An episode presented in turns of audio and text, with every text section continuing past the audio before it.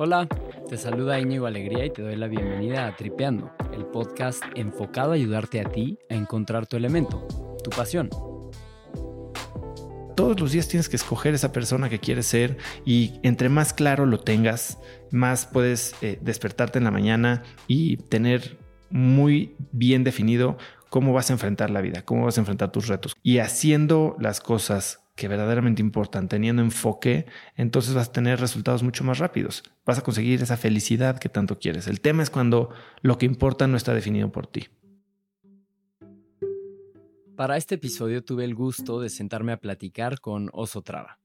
Oso es emprendedor, conferencista, inversionista, coach de empresas. Tiene un MBA con la Universidad de Stanford y es creador de Cracks, uno de mis podcasts favoritos. Oso tiene una filosofía hacia el crecimiento personal muy valiosa. Una que ha trabajado desde sus experiencias personales como con los aprendizajes de las personas que ha entrevistado.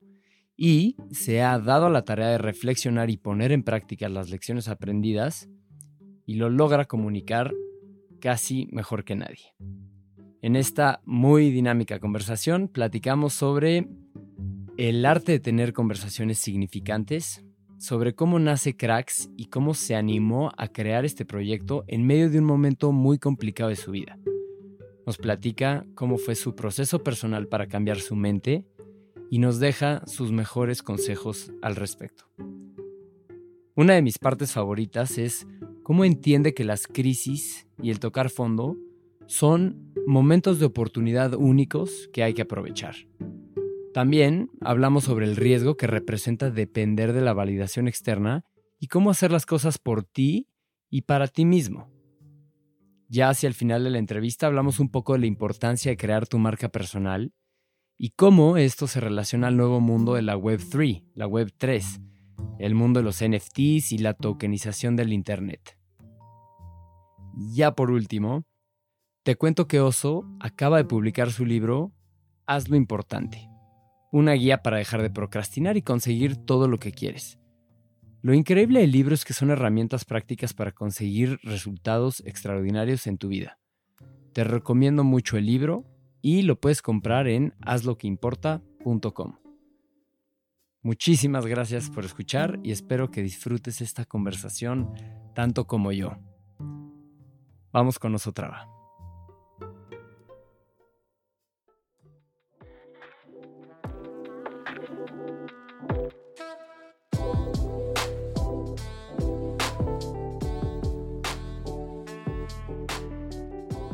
Oso, bienvenido a Tripeando. Gracias, gracias, Iñigo. Muchas gracias por el tiempo. Ya llevaba mucho rato queriendo hacer esta entrevista. Y yo queriendo estar invitado porque se me hace un gran podcast. Eh, he oído varios. De hecho, cuando te toca a ti entrevistar a alguien que yo no he entrevistado, que lo haces varias veces, tú eres una fuente de, de mi research. pues significa mucho viniendo de ti, Oso. Gracias. Y lo mismo digo de Cracks, que para mí ha sido un fast track MBA una fuente de inspiración y aprendizaje brutal. Y bueno, Oso, me encantaría empezar preguntándote sobre lo que platicamos ahorita. ¿Cómo logras construir esa atmósfera tan característica de cracks? Porque si bien es una mesa de discusión de negocios, cierto grado de tecnicismos, decisiones, modelos mentales, hábitos, etc. Pero lo que permea es esa atmósfera de confianza, de vulnerabilidad, autenticidad. Y lo que decíamos ahorita, de, historias muy humanas, ¿no? Sí, mira, de entrada creo que algo que no sé si tal vez hasta le falta de repente es que Cracks no es un podcast ni, ni coyuntural, o sea, no estamos hablando del tema del momento, ni tampoco mucho de discusión. O sea, para mí no se trata de confrontar. Ciertamente hay muchos temas en los que tenemos opiniones divergentes con, mis invitados, pero no se trata de ver quién está mejor, ni quién tiene la razón, ni de, ni de derivar conclusiones de temas. Entonces, de entrada, Cracks es un, es un espacio en el que viene la gente a ser un poquito más conocida, y, no que les falte ser conocidos, sino que les falte ser conocidos en cierta luz. Y lo que yo busco con ellos es justo comunicarles eso, ¿no? Decirles, a ver, estás llegando a un lugar en donde yo no traigo una agenda. Yo no voy a vengo a ganar. Yo no vengo ni a demostrar que sé más que tú, ni que tú eres una B o C, ni que, ¿sabes? Ni, que, ni, ni a sacarte ese, ese quote que puedo yo desvirtuar, pero hacer viral. Entonces, lo que les digo es, vienes aquí, hay algo de lo que no quieras hablar. Si no quieres hablar, no lo hablamos. ¿Para qué pierdo tiempo? Tengo dos horas de tu tiempo que es bien difícil que me la den. ¿Para qué busco ahí este, buscar una controversia? ¿no? Y dos, lo que les digo es, siéntete con toda la libertad de platicar todo lo que quieras. Este audio es tuyo y si al final te das cuenta que compartiste un dato que no es correcto, eh, algo que todavía no puede ser público, algo que eh, tal vez no agrega, pero dijiste in the heat of the moment, lo quitamos. Y ellos tienen Final Cut y, creo que eso les da ya una tranquilidad de que no están, no están en un lugar donde para, para muchos de ellos, sobre todo los más públicos que están más en entrevistas en la tele, eh, normalmente están buscando la historia. Yo aquí no estoy buscando ninguna historia, estoy buscando su historia. Exacto. Exacto. Justo sobre eso, es como, cómo logras como que dig deep, excavar más hacia ellos, hacia la persona, al humano, ¿no? Y no quedarte en la entrevista de el financiero Forbes y hablar de, oye, mis porcentajes, mis logros, mi esto, sino más bien el, las decisiones y las trabas y lo que yo tuve que hacer para que X o Y sucediera. Ese es el gran reto, porque cuando estás entrevistando a gente de tan alto perfil, tienen, o sea, están entrenados. Se la saben. no solo se la saben, están entrenados a saber qué decir. Siempre ellos sí traen una agenda, porque, por ejemplo, el otro día platicaba con un manager de artistas y me dijo, yo prohíbo a mi talento dar una entrevista cuando no tienen un proyecto. Entonces, y cuando dan la entrevista, traen el, la, consigna de, de empujar este proyecto.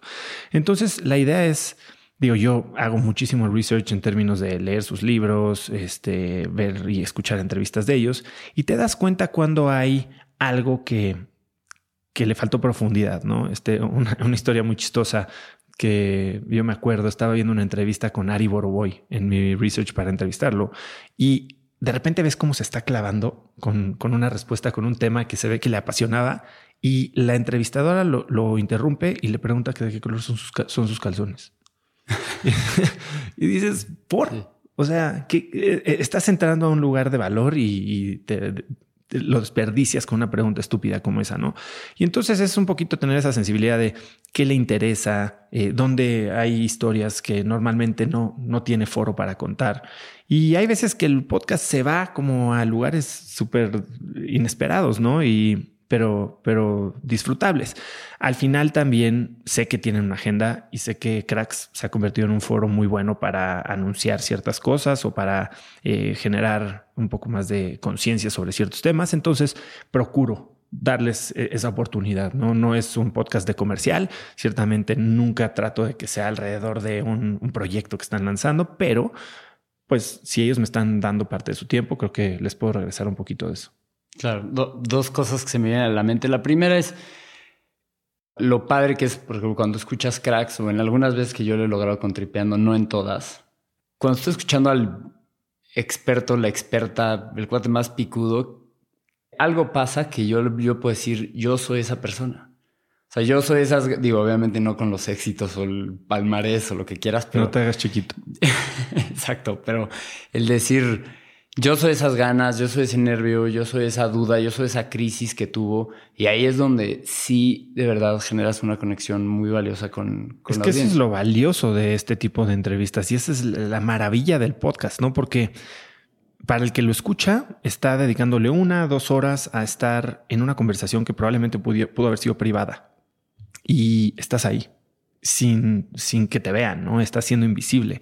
Y te hace ver que la gente que está haciendo cosas extraordinarias no son personas extraordinarias. Nadie es extraordinario. Nadie nace extraordinario, simplemente actúa de formas diferentes, tiene mentalidades diferentes y eso también lo puedes hacer tú. O sea, creo que el podcast te hace ver que todo eso que se logra, lo puedes lograr tú también. Claro que te llegan los mensajes de, ay, nació en cuna de oro, ay, pero todos tienen que hablar, estudiar en Estados Unidos, ay, pero a veces, si quieres encontrar pretextos por los que tú no puedes hacer las cosas, hay millones.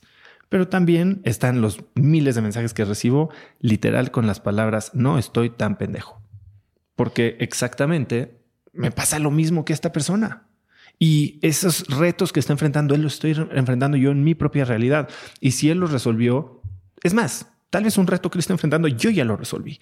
Y te das cuenta que estos problemas que sientes que nadie más en el mundo podría entender, que son únicos para ti, que, que te están limitando la vida, la verdad es que hay alguien mucho más güey que tú que ya lo resolvió.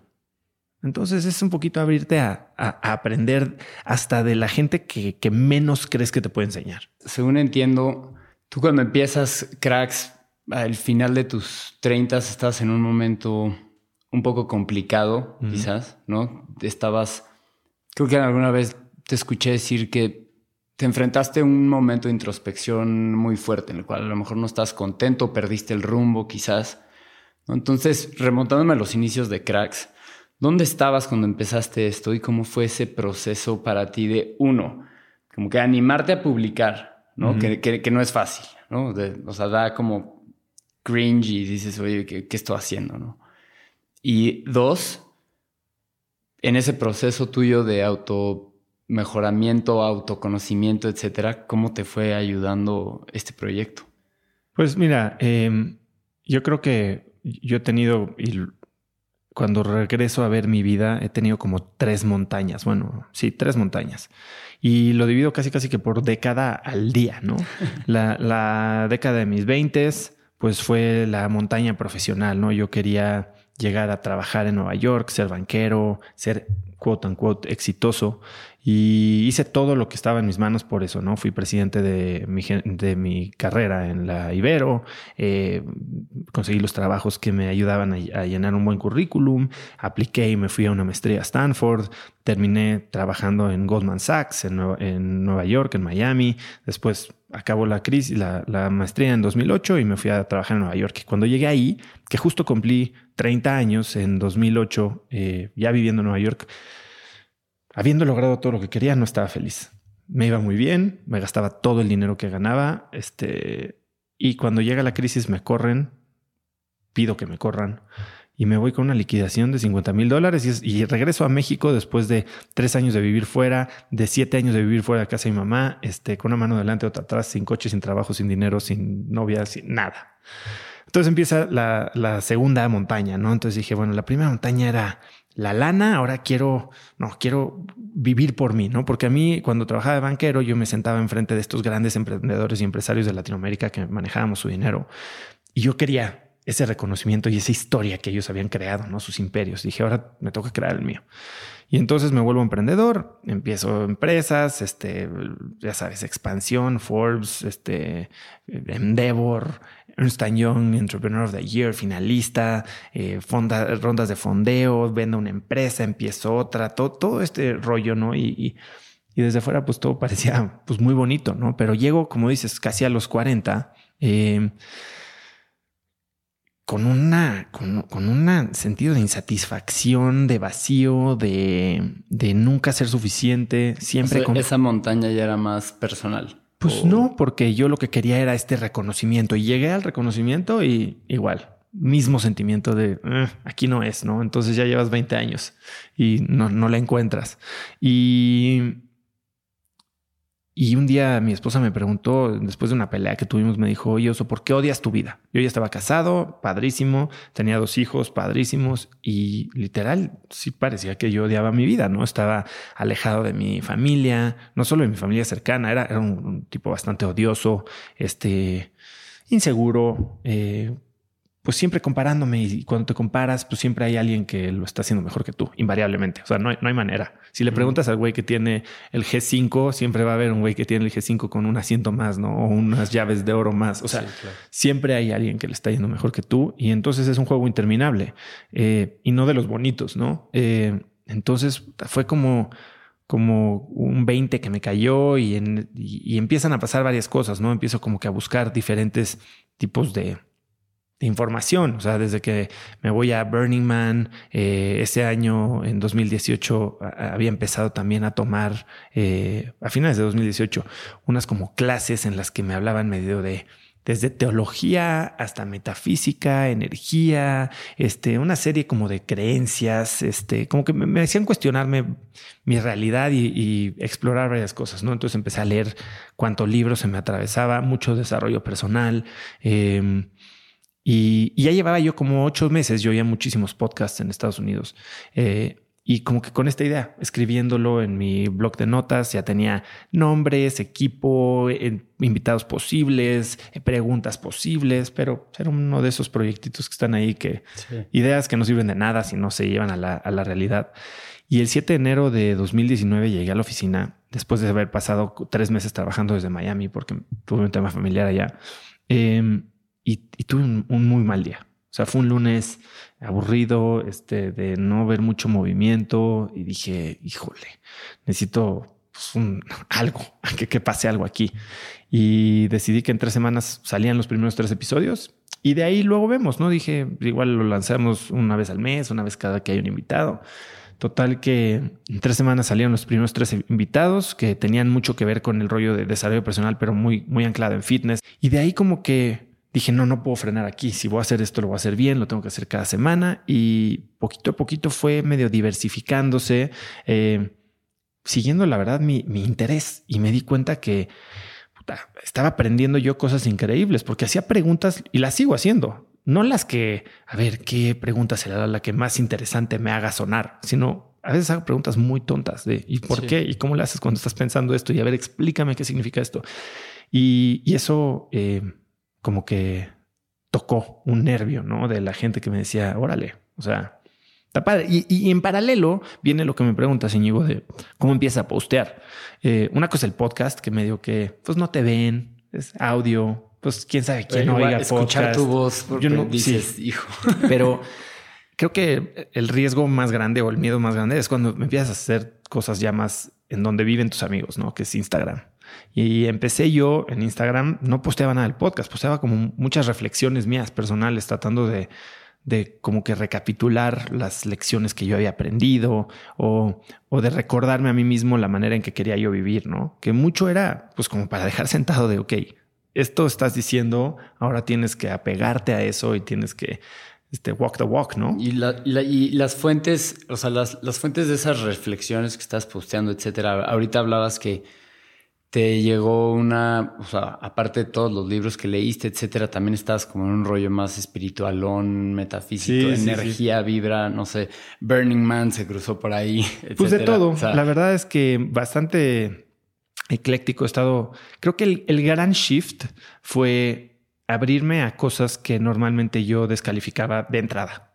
De saque yo soy ingeniero industrial, maestría en, administración de empresas, muy enfocado en finanzas. Siempre fui un güey muy duro, muy cuadrado, muy by the book, muy como tiene que ser. No era, ni cerca me consideraba creativo. Este, si no había pruebas, si no había ciencia y no era la, la creencia eh, común, algo, entonces estabas mal. No solo no lo creías, sino estabas mal. Y creo que ese cambio en abrirme un poquito a, a cosas que tal vez no, no consideraba yo antes y que ahora tal vez decía, no las creo, pero voy a estar abierto a, explorarlas, eh, me ayudó muchísimo porque dejé de juzgar.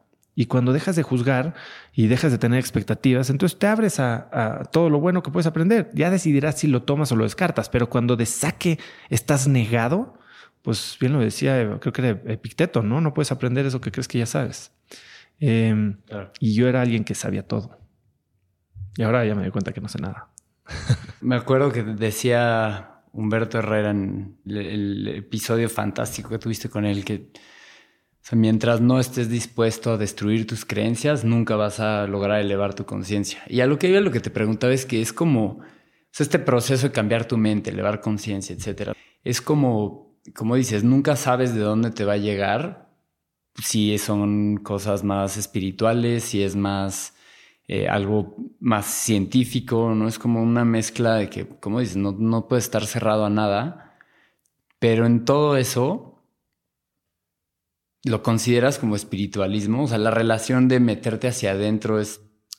No sé si es espiritualidad. Espiritualidad está, es una cosa un poquito separada. Yo veo espiritualidad muy diferente a la, a la, religión, ¿no? O sea, yo creo que espiritualidad es entender que es parte de algo más.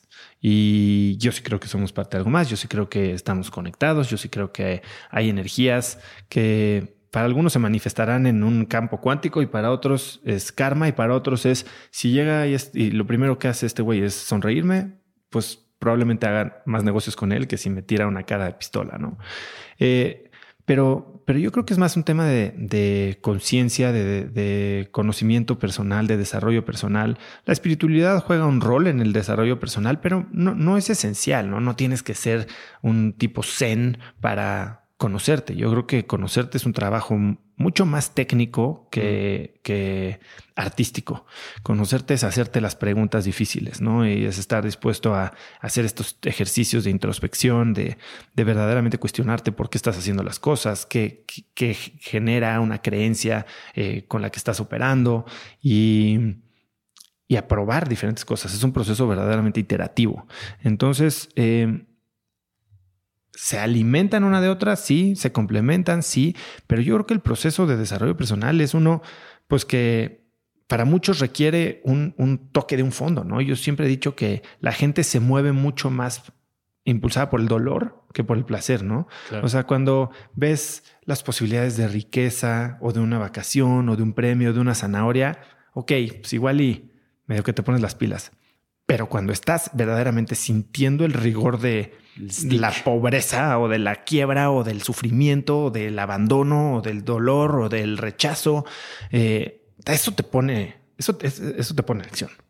Ya después, ¿cómo, cómo, o sea, creo que el dolor te mueve en el corto plazo y te pone en movimiento. Y ya después, eh, pues yo creo que la trascendencia es lo que te mantiene eh, en el largo camino, ¿no? Eh, yo en el libro que ahorita eh, estoy por sacar, que se llama Haz lo que importa, tengo un concepto de de dónde viene la motivación del ser humano. Y hablo de, de una cosa que se llaman las dos fuerzas. Y yo creo que todos lo tenemos. El tema es que no nos damos cuenta, ¿no? O sea, todos estamos como que, ¿qué te motiva? Y entonces nos peleamos por saber cuál es nuestro propósito. Y como a veces no tenemos un propósito así tan trascendente, tan de impacto gigante, o, o, ni siquiera nos la creemos, pues entonces sentimos que no hay razón por la que hacer las cosas. Cuando la realidad es que todos tenemos dos cosas que nos mueven. Una es tu gran batalla, que es este lado oscuro de la fuerza, es este momento que has tenido en el que te has sentido rechazado por tu papá, por una novia, por un bully en la escuela, por un jefe, algo que te dijeron un día que dijiste, nunca voy a volver a experimentar esto.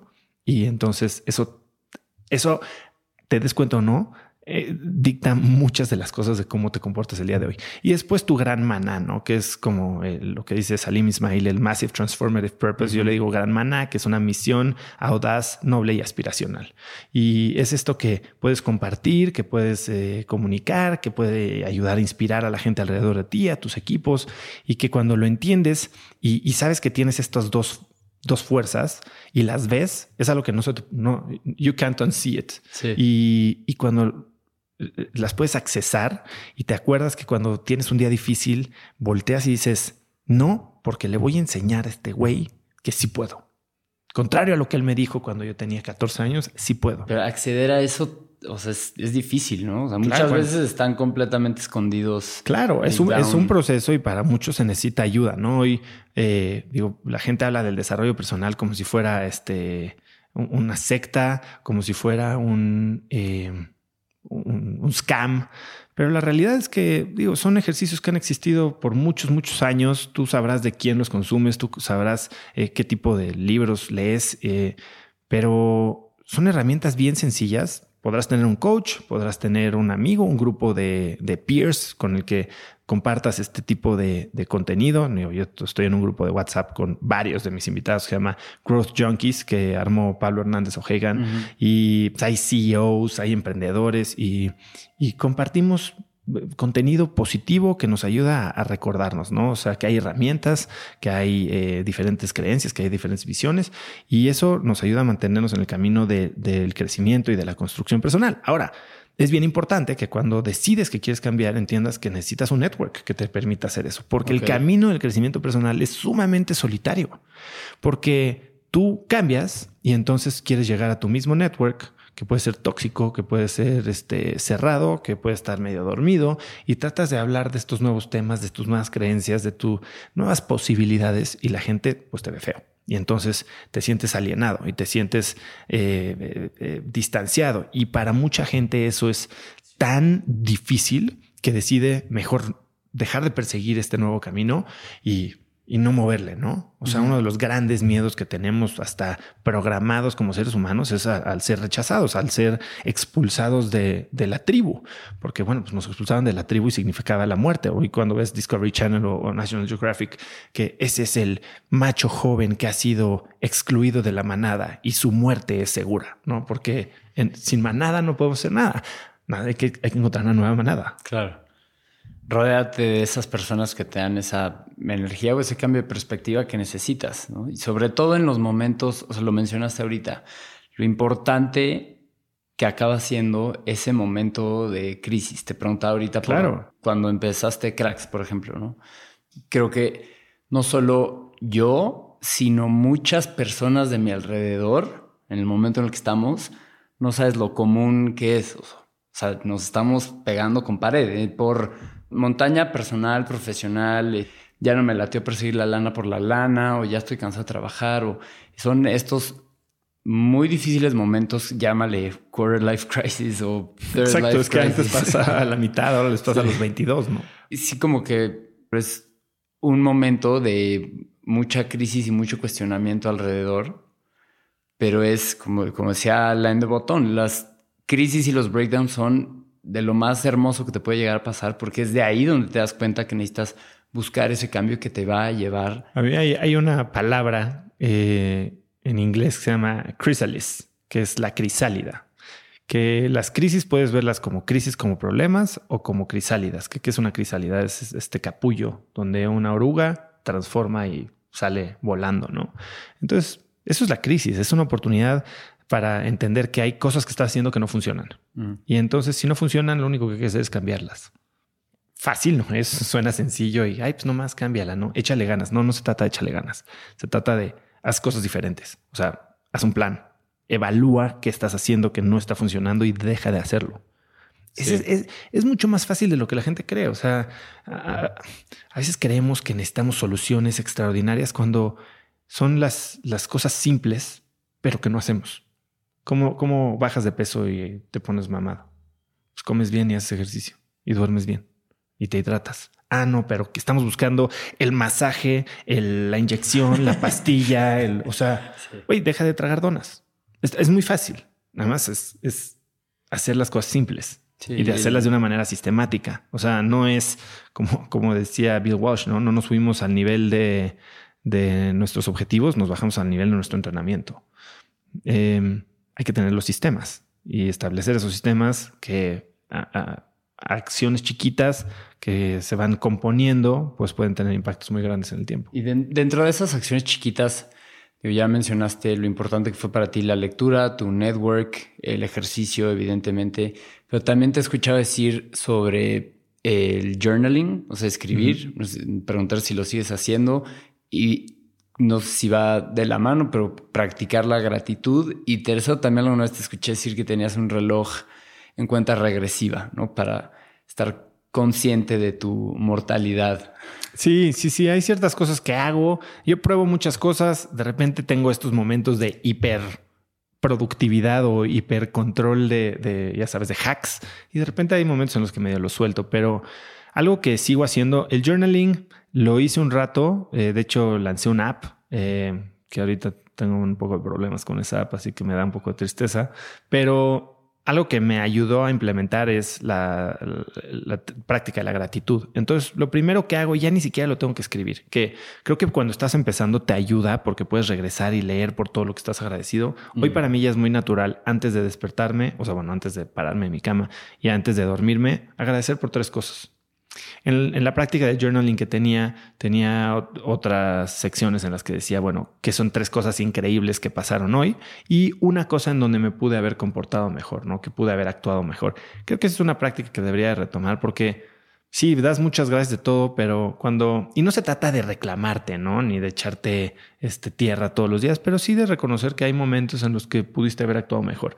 Y cuando el primer paso es la conciencia, cuando es el primer paso de los 12 pasos de Alcohólicos Anónimos, ¿no? Aceptación. Cuando no estás consciente de que hay algo que necesitas cambiar, pues es imposible que actúes. O sea, es conciencia, decisión, acción. Eh, cuando, cuando estás conscientemente repasando tu día y te das cuenta que pudiste haber actuado de una manera diferente, es increíble. Pero entendiendo que en el agregado, el, el score del día siempre es positivo. Siempre es positivo. O sea, por más que hayas tenido un pésimo día, estoy seguro que hay algo que mm. hace que todo valga la pena. Ayer fue que, o sea, cuando estaba subiéndome al coche para irme a una comida, salió corriendo mi hijo y me dijo, te quiero dar un beso. O sea, mi hijo no, no normalmente hace eso, pero a mí me hizo el día. Y son cosas bien sencillas. No tiene que ver con qué impacto, qué crecimiento, qué dinero, qué cosa compré, hice, me dijeron. No, es un beso de mi hijo. A mí me hizo el día por completo. Em, el tema del app que dice cuántos días te quedan, no la, no la he visto mucho últimamente, pero se me hace algo que en concepto está muy padre, ¿no? Acordarte, y creo que mucha gente lo tiene mucho más presente ahora, porque ya no necesitas una app para recordarte que te puedes morir. Ya se te ha muerto mucha gente alrededor de ti, ¿no? O ha estado muy cerca. Y regresando a los momentos de crisis, ¿no? Yo platicaba con el esposo de mi mamá este fin de semana que pues, las vio, la vio cerca hace un par de, un par de meses con COVID. Y entonces le trae este shift que ahora quiere vivir su vida de una manera. Le dije, ok, está perfecto. Nada más como cuando sales de Burning Man, ¿no? Te dicen, por favor, no tomes decisiones life changing en los próximos 30 días. Porque estas experiencias como que te mueven del centro y a veces quieres dar bandazos y no se trata ni de muy, muy ni tan, tan, ¿no? O sea, ni, todo es tan malo ni todo es tan bueno como para que quieras eh, transformar tu vida y tal vez alejar relaciones importantes o, tirar tu trabajo. Eh, simplemente entiende que hay algo más y ve cuál es la manera inteligente de ir moviéndote gradualmente hacia esa vida que, verdaderamente quieres y que tal vez pensaste que no ibas a vivir. Sí. Me gustaría saber más de Burning Man, pero creo que para como que change gears un poquito, sigo clavado un poco y fascinado con ese cambio que hiciste en tu vida y cómo justo se alinea con lo de, con lo de cracks. Y bueno, has hablado, creo que mucho sobre dos temas que a mí me interesan muchísimo y se relacionan con este proceso, que uno de ellos es el tema del síndrome del impostor y la adaptación hedónica, ¿no? Que ese perseguir el placer por el placer, pero para hacer la pregunta puntual sería, la validación externa. Tú siempre has dicho que te has identificado muchísimo con el, con el síndrome del impostor y etcétera. ¿Tú crees que la validación externa ayuda a, a controlar y minimizar ese sentimiento y lo mismo para la adaptación hedónica. Creo, que es una curita, la validación externa. Em, Pero no es suficiente. Es, que es una curita. O sea, al final del día, el día que es algo que no controlas. Cuando te defines en base a algo que no controlas, estás destinado a perder. Porque entonces, ¿qué pasa el día que te dejan de validar? Gary Vaynerchuk, que a mucha gente le gusta, a mucha gente no le gusta, dice algo bien, bien padre. No sé sinceramente si, si lo dice de dientes para afuera o si así vive, pero me gusta mucho el concepto. Es si no disfrutas los aplausos, no te van a lastimar los abucheos. Entonces es básicamente el mm. concepto de la opinión externa no importa. El que importa eres tú. Y yo sí soy mucho de, de tú, tú, vas primero, ¿eh? O sea, tus decisiones primero vas tú, antes que tu familia, antes que tus colaboradores, antes que tus clientes. Si no estás bien tú y no estás haciendo lo que te importa a ti, entonces al final vas a perder y no vas a poder servir a esa gente que quieres servir, que puede ser tu familia en la manera de ser un proveedor o de ser un padre presente, o tus clientes en términos de ser alguien que puede solucionar sus problemas.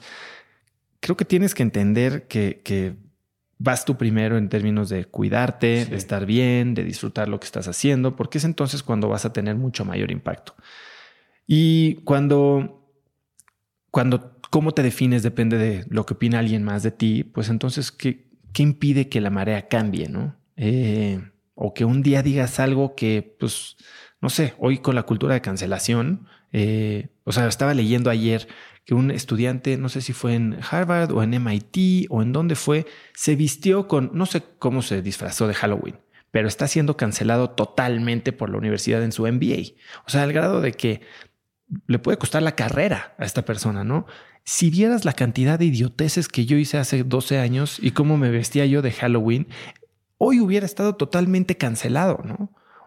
Eran otras épocas, teníamos un poco el lenguaje que usábamos, éramos mucho más insensibles o el mundo era un poquito más tolerante. Eh, pero no dependes de eso.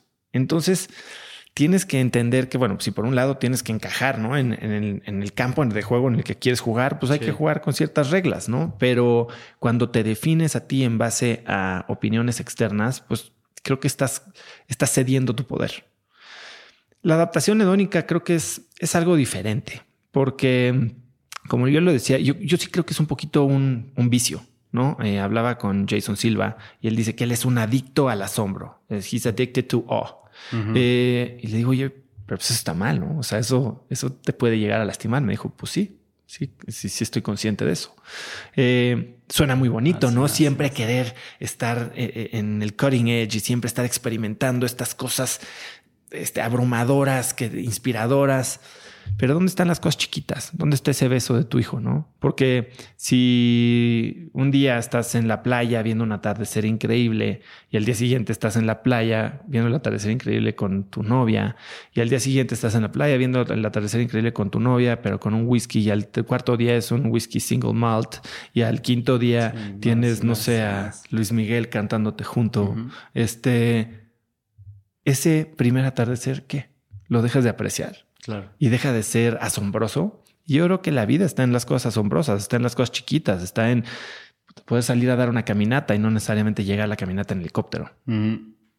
Sí, yo creo, por eso lo relacionaba esos dos términos, ¿no? inflar el ego por la validación externa, pues es muy hedónico, ¿no? Y quieres más, y quieres más, y quieres más, y quieres más, y followers y followers. o sea, yo tengo amigos que verdaderamente les pasa lo que, y lo veo porque me pasó a mí. O sea, yo hubo un tiempo en el que si yo hubiera vivido con ese mindset, esta época que estamos viviendo hoy el día, donde todo mundo diario es millonario o porque hizo un NFT o porque compró cripto o porque hizo una ronda con SoftBank o porque y tú estás aquí este, sentado contando historias o teniendo tu negocio que es rentable, pero no eres unicornio. O sea, estaría verdaderamente triste, deprimido, enojado con el mundo y con la vida, ¿no? Y este, y, era un poquito lo que me pasaba pues, en ese momento, que era una fracción de lo que está pasando el día de hoy. Hoy creo que los estímulos externos, si estás jugando un juego de comparación, e, e, está imposible de ganar. Puede ser muy motivador, pero no si te está echando a perder la vida. Y es ahí donde, donde yo marco la línea entre un deseo y una preferencia. Naval Ravikant dice que un deseo es este contrato que haces contigo mismo de estar infeliz hasta que no tengas lo que quieres. El deseo, para muchos dice, es que si dejo de desear, si dejo de tener ambición, entonces soy conformista. No, para nada. Yo tengo mucha ambición. Yo tengo muchas ganas de hacer cosas muy grandes. Tengo una gran preferencia de hacer más, tener más, impactar más. Pero eso no me está jodiendo la vida el día de hoy. Y antes sí. Entonces hoy tengo una preferencia de estar mejor, que eso no significa que mi vida de hoy no la, no la quiero, no la gusto, no la disfruto. Y que no depende de un factor externo, como ya lo decíamos. Claro, y si se da, está padrísimo, ¿no? O sea, y, y, yo como defino el éxito es saber a dónde vas, saber qué es lo que quieres llegar a, hacer, o sea, en quién te quieres convertir. Pero el éxito no está en alcanzarlo. Porque igual te cae un piano ahorita en la salida y chocas y te atropella un camión y ya, ya fuiste un fracaso de tu vida. No, tu éxito es disfrutar todos los días que estás trabajando en conseguir eso, ¿no? Y despertarte todos los días. Oye, ¿es puente? ¿Qué es eso? O sea, para mí es puente todos los días, porque o juego golf o tengo un día de 16 horas y los dos días los defino, los disfruto exacto, ¿no? Este, hoy es 2 de noviembre, para los que no estén oyendo, mucha gente está de puente y yo estoy aquí grabando un podcast pasándola de poca madre. Y oye, Oso, la definición de éxito, pero ya que coteamos a Naval Ravikant, tu definición de riqueza, que Naval dice wealth, o sea, tiene una mm. definición sensacional, no seguro la conoces, pero él dice, a ver, wealth se traduce como riqueza, pero es como una traducción muy pobre, ¿no? Porque riqueza es como muy monetaria, ¿no? Sí, creo que no tengo yo una gran definición de riqueza, ¿no? O sea, para mí la riqueza es felicidad. Em, eh, O sea, tiempo, familia, relaciones. Pues creo que es todo, es felicidad. ¿Qué, ¿Qué, te da felicidad a ti? Porque, a ver, está el estudio de Harvard que la gente más feliz es la que más relaciones profundas tiene, ¿no? Pero hay gente para lo que la felicidad es el dinero. No sé si eso les da felicidad o eso creen que es la felicidad. Una vez me dijeron que la gran diferencia entre los ricos y los pobres es que los ricos saben que el dinero no trae felicidad. Los pobres siguen creyendo que sí es lo único que buscan, ¿no? Eh, entonces, para mí, digo, está el wealth o, la verdadera riqueza en términos financieros, que es poder vivir eh, o, decidir qué vas a hacer en tu día sin preocuparte del dinero. Y, libertad financiera. Exacto, libertad financiera, que eso depende de dos factores, no solo de tener un chorro de dinero, depende de cuánto gastas. Entonces, si tienes una vida muy frugal, muy sencilla, exacto, o sea, entonces puedes tener una libertad financiera absoluta eh, ganando una cuarta parte de lo que tal vez ganas hoy. Es, pues, como digo en el libro, no puedes tener todo lo que quieras siempre y cuando eh, sepas que es todo para ti. Porque muchas veces estamos queriendo tener todo, pero todo lo que es todo para ti y para ti. Y es esto de tratar de cumplir expectativas externas, ¿no? Quiero darle gusto a mi mamá, quiero que estos cuates de acá este, crean que soy exitoso, cuando la realidad es que el éxito a mí tal vez es este, poderme ir de vacaciones tres, tres meses al año con mi familia y o sea, no necesariamente es en, tus términos, ¿no? Entonces, cuando nos, regresando a lo que decíamos del conocimiento personal y el desarrollo personal, cuando te conoces muy profundamente y entiendes qué es lo realmente importante para ti, entonces lo puedes conseguir.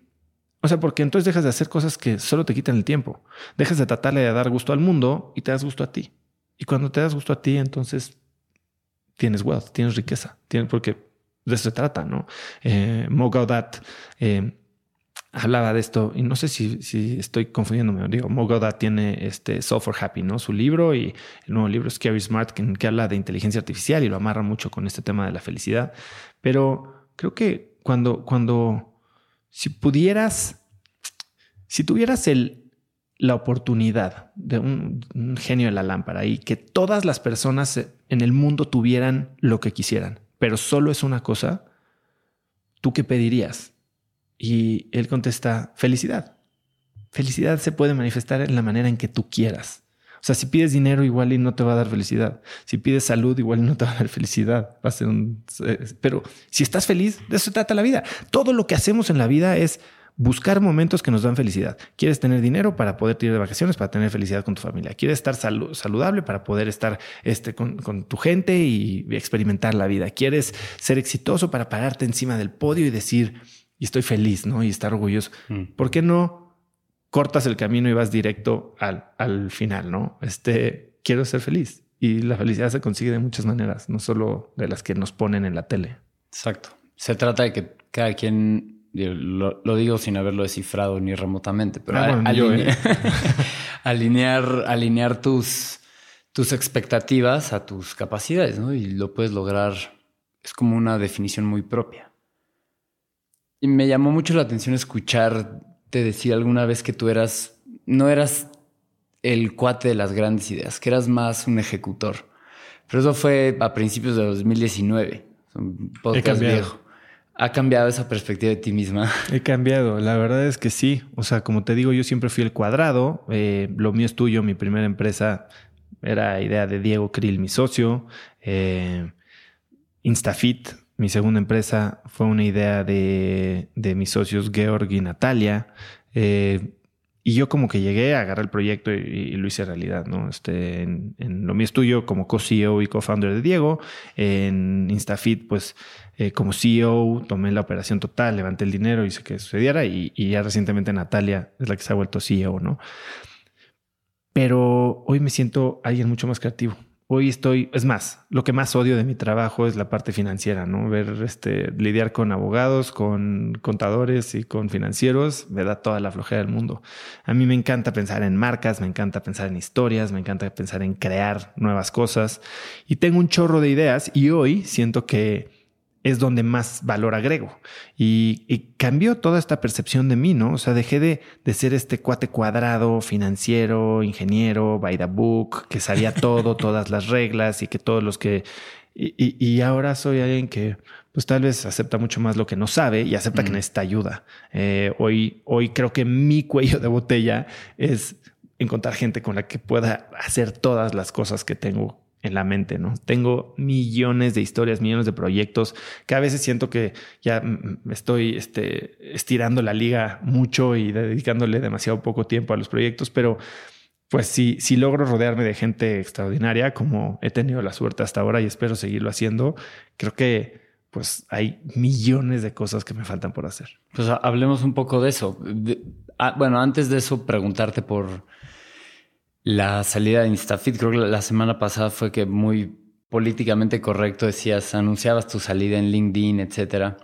Y por lo que me tiene algo que ver con lo que me platicabas ahorita, cómo te has definido que ya más creativo. A ver, Instafit, este, llevo ocho años desde que la fundamos y efectivamente el último año que fue pandemia y demás, como que tomé un rol mucho más ejecutivo y no tan operativo. Y ahora faltaba hacer, había un proyecto que teníamos que terminar, que era toda una migración tecnológica, y a lo que me dediqué en los últimos 18 o 24 meses era armar un equipo de soporte para que Natalia pudiera tomar eh, el rol. Y Natalia va a ser una extraordinaria operadora y en el tiempo que, que, lleva verdaderamente empoderada, ha hecho más cosas de los que yo hice en los últimos cuatro años. O sea, estoy seguro que yo era el cuello de botella más grande de esa empresa. Eh, y era momento de terminamos este proyecto, de darle todo el crédito a ella y de obviamente comunicarlo a los inversionistas. Al equipo se lo comunicamos hace meses, a mis inversionistas se los comunicamos eh, formalmente al final del, trimestre pasado y hablando con uno de ellos me dijo, oye, pues no lo vas a anunciar públicamente y yo pues ya lo hice, ya le dije a la gente que me importa, ¿no? Mis empleados y mis inversionistas. Dijo, no, bueno, pues ponlo, ponlo por ahí. Y entonces le hice caso y literal copié el mail que le había mandado a mis inversionistas, le hice unos tweaks ahí y lo puse... Eh, lo puse en LinkedIn. Y ahora mi rol entiendo que, que lo puedo hacer mucho más libremente. Y yo le digo a Natalia de broma, le digo que, bueno, ahora en mi nuevo rol de decán de Instafit, este, que mi rol es eso, o sea, es ser este, pues, el spokesperson, es abrir puertas, es eh, utilizar este nuevo network que estoy desarrollando para para potenciar oportunidades, ¿no? Y desarrollar oportunidades para la empresa. Y eso, este, ya con la claridad con el equipo le da mucho más línea de control a Natalia, que si bien ella estaba manejando toda la operación, pues yo seguía siendo el CEO y ahora pues yo me cuadro con ella, ¿no? Porque ella es la CEO. Y estoy muy feliz, ella está muy feliz y la verdad es que los prospectos, nada más las últimas tres semanas, o sea, el año que entra pinta increíble para la empresa y todo es gracias a ella y al equipo que ella está formando, ¿no? Eh, y ahora me, da, me da oportunidad para, para hacer más cosas de una manera un poquito más libre, ¿no? Este, traigo un chorro de planes y al mismo tiempo creo que estos nuevos proyectos, siento que me estoy convirtiendo medio en un company builder personal, ¿no? O sea, y estoy tratando de jalar a gente que muy rápido les suelto las riendas de todo el proyecto, les doy las herramientas, les doy los contactos, les doy la idea, pero con el entendido de que estas son las personas que, se van a tener que encargar de hacer que el negocio funcione. Eh, no, definitivamente es un gran lugar donde estar, ¿no? Que obviamente te ha, te ha costado muchísimo trabajo llegar ahí, pero entre, mira, las puertas que te abre el networking, como tú lo dijiste, y pues el poder que tienes al haber ya creado una comunidad. Que eso está cañón, o sea, crear, eh, hablar de marca personal se habla como de influencer, si se habla medio de una manera, digo, Humberto lo hace muy bien, pero siento que le falta eh, profundidad en general al tema, ¿no? Y yo me acuerdo haber leído Losing My Virginity de Richard Branson y dice que cuando se dio cuenta que entre más alto era su perfil, mejor le iba a sus empresas. Y, Richard Branson creo que lanzó un mastermind, me dijeron ayer, que tienes que tener un billón de dólares para entrar, ¿no? Pero dije, es que esta persona sí sería alguien de quien me encantaría aprender, porque él es justo lo que ha hecho. O sea, pues tiene Hyperloop, tiene Virgin Galactic, tiene Virgin este, Cruises, tiene la aerolínea, tiene, bueno, ya no tiene Virgin Records, pero tiene la telefonía celular. O sea, y la realidad no creo que opere en lo más mínimo, ¿no? O sea, él es ya la, la, decán de todas sus empresas y hace los deals y levanta la lana y, eh, y, se me hace un rol padrísimo porque te rodeas de equipos increíbles, puedes ser creativo y puedes aprovechar eh, pues lo, que has construido. Y, Naval también lo dice, ¿no? Crear tu marca personal es algo que, que, que ahora eh, pues va a ser un equity mucho más valioso que incluso el mismo capital, ¿no? Eh, hablaba y me recomendaste oír el podcast de Chris Dixon y Naval con Tim Ferriss, que está increíble. Y justo hablaban de cómo la gente que compra NFTs no los vende porque ahora es su identidad. Ahora es CryptoPunk 0269, una cosa así. O sea, ya tener una identidad única, que para muchos puede ser un NFT, pero para muchos es nuestra jeta, este, y nuestra reputación y nuestra, o sea, accountability. accountability eh, puede ser muy, muy rentable. Sí, claro. Y, y, ahí como que vamos entrando a un tema que a mí me encanta, que es esta... Bueno, a ver, de entrada, un comentario antes de, entrar todo al tema de la economía de los creadores y etcétera, pero es... a mí, la, a mí la diferenciación clave que me gusta, porque la palabra influencer me genera como un poco de cringe, o sea, nada más, pero la diferenciación que yo la veo clave es la diferencia entre ser un thought leader y un influencer. Que ayer alguien se definió ante mí como un, thought, leader, me dio la misma sensación. O sea, el día que yo diga que soy un thought leader, por favor, aviéntenme un zapato, por favor. ok, buenísimo.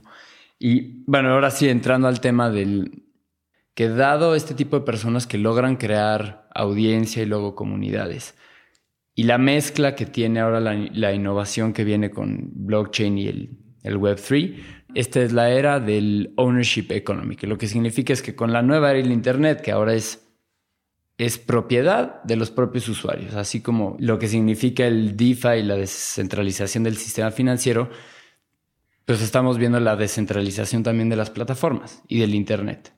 Y la manera en la que todo esto va a operar es con los famosos tokens, que es el mecanismo por el cual se le da el valor y el control a los usuarios. La pregunta entonces es, el tema de los NFTs, que sé que tienes un interés ahí por probar un proyecto, etcétera, o sea, ¿cuáles son tus perspectivas de este nuevo mundo? Porque estás en un vantage point, ¿no? Sin duda, para crear algo increíble. Y compartimos un grupo de cripto, entonces que eres un entusiasta ahí. ¿Qué estás planeando con todo este? Aprender. La verdad es que, a ver, siento que es una ola que no, va a frenar. Este, lo que estamos viendo ahorita ciertamente es, pues es, como la, etapa de pañales y gateo y descubrimiento que pues tal vez pasó, por ejemplo, en 2017 con, con cripto, ¿no? En el último boom, que pues la mayoría se fueron a cero. Ahorita está pasando un poquito lo mismo, ¿no? Pero eh, yo sí creo que es algo a lo que hay que ponerle mucha más atención y de lo que sé demasiado poco. O sea, sí necesito eh, investigar más. ayer hablé con un cuate que tiene una página padrísima que se llama The Philanthropy, eh, thephilanthropy.org, que está haciendo este tipo de, de, contratos para que se tokenice, digamos, la parte filantrópica con eh, fundaciones como Save the Children, ¿no? Y, y justo veo a tanta gente que se está metiendo a esto, que es un tema técnico que yo no entiendo. Él hablando de NFTs porque le dije, a ver, quiero que me ayudes a hacer mi NFT. Me dijo, la verdad es que un NFT drop hoy es más un tema de marketing que un tema técnico. O sea, mintear un NFT, o sea, si es un NFT de un, un, JPEG o un file de música o lo que sea, pues te vas a OpenSea o te vas a cualquiera de estos. Relativamente fácil. Es muy fácil, ¿no? Pero, ¿cómo generas toda este... Eh, toda esta historia alrededor, ¿no? Este, un poquito la historia que crea Gary Vee con VFriends, ¿no? Que tal vez es un proyecto demasiado robusto, ¿no? Pero pues pone, eh, puedes comprar un, NFT que te acepta una invitación a tu podcast, que te eh, tienes una mentoría una vez al mes con él, que vas al acceso a, a VCon, su conferencia anual. O sea, hay, hay muchas cosas que se pueden hacer. Ahora, un NFT pues, es como lo decía ahorita eh, Chris Dixon en el podcast, ¿no? Es, es, lo que sea. Es un contrato que te da ownership de algún proceso creativo o hasta un bien físico, ¿no? O sea, la tokenización de real estate va a estar por ahí, la tokenización de, eh, de eh, derechos comerciales por contenidos o, hasta derechos de propiedad por alguna propiedad intelectual. Eh, o sea, creo que hay cosas increíbles que van a pasar, la parte de financiera con staking y quién sabe en qué va a terminar, ¿no? O sea, pero creo que hay que estar ahí y creo que viene. Y, y sí, lo que estamos viendo ahorita con Meta tratando de, o bueno, Facebook, tratando de ser dueño del metaverso, creo que yo no sé si el metaverso va a ser centralizado. Yo, tal vez el metaverso va a ser eh, descentralizado y entonces existen eh, lugares como Decentraland en el que la gente está comprando y vendiendo terrenos ya desde hace cuatro o cinco años. Eh, pues tal vez yo no sé cómo se vaya a ver. No sé si es como lo decía, no? Este un App Store con Googles, no? Este el otro día, uno de mis amigos me decían, sí, el metaverso va a ser un App Store con Googles y sin porno. pero, pero creo que es algo a lo que no se le puede cerrar los ojos. Así como no se le puede cerrar los ojos a, a las criptomonedas y y bueno, su siguiente evolución, que es la tokenización de bienes digitales y de incluso bienes físicos. Y tú dices es un token, pero la realidad es que no es un token, es un contrato, es, un, es, es, una, es, es una relación entre dos entes, que pueden ser organizaciones o pueden ser personas, en las que las, las reglas están definidas, están claras y están automáticamente ejecutables. Exacto. Eso es, en el core es lo que más emociona, ¿no? Bueno, Oso, para ir cerrando, una pregunta clásica tuya que te encanta, pero te la voy a cambiar, que es el, letrero en el cielo. ¿no? Alguna vez decías que tú pondrías que nada esté escrito. ¿Cambiarías esa frase, o sea, actualizarías esa frase? Sí. Y, o sea, esa es la primera. La segunda, pues preguntarte qué sí está escrito para ti. ¿Qué sí está escrito? Es una pregunta interesante. Yo creo que... A ver, te voy a contestar la, segunda primero. ¿Qué pondría yo ahorita? Eh, nada está escrito, sí, sigue siendo parte de esto, pero si nada está escrito y no haces nada, entonces básicamente estás dejando el status quo y el status quo ya se escribió. Entonces, mi siguiente frase es, haz lo que importa, que es el título del libro. Y cuando haces lo que importa, entonces empiezas a cambiar las cosas. Cuando haces lo que importa para ti, empiezas a construir ese nuevo futuro y entonces lo empiezas a escribir. Yo creo que más allá de eso, no, hay mucho escrito, ¿no? O sea, el hecho de que ya esté pasando, el hecho de que no significa que, que está sentado, ¿no? Tú todos los días, así como lo digo, todos los días tienes que enamorarte de tu esposa, todos los días tienes que elegir a tu familia, porque si no, pues vas a empezar a comportarte de una manera que te va a dejar sin esposa, sin familia, sin dinero, sin trabajo, sin... O sea, todos los días tienes que escoger esa persona que quieres ser y entre más claro lo tengas, más puedes eh, despertarte en la mañana y tener muy bien definido cómo vas a enfrentar la vida, cómo vas a enfrentar tus retos, cómo vas a tratar ese extraño que te van a presentar el día de hoy. Y, y haciendo las cosas que verdaderamente importan, teniendo enfoque, entonces vas a tener resultados mucho más rápidos. Vas a conseguir esa felicidad que tanto quieres. El tema es cuando lo que importa no está definido por ti. Creo que es inmejorable esa conclusión. Y bueno, esto ya es, creo que inevitable preguntar, ¿qué es lo mejor que puedes hacer para llegar a encontrar ese, lo que a ti te importa, ese conocerte, ese desprenderte de esas inseguridades y en serio enfocarte? Cuestionarlo todo. No, no puedes dar las cosas por hechas. O sea, no puedes, no puedes sentir que ya lo sabes. No puedes cerrarte a la posibilidad de que hay algo que no estés viendo. Y cuando te abres un poquito, a ver, es difícil, ¿no? Porque incluso como emprendedor tienes una bola de mentores a los que admiras, este, consejeros y demás, y a veces te van a dar opiniones que van en contra de lo que tú crees o de dónde crees que debes de ir. Al final del día, creo que como decía Hernán Casá, ¿no? Tienes que estar abierto a consejos, pero tienes que saber qué es lo que quieres hacer.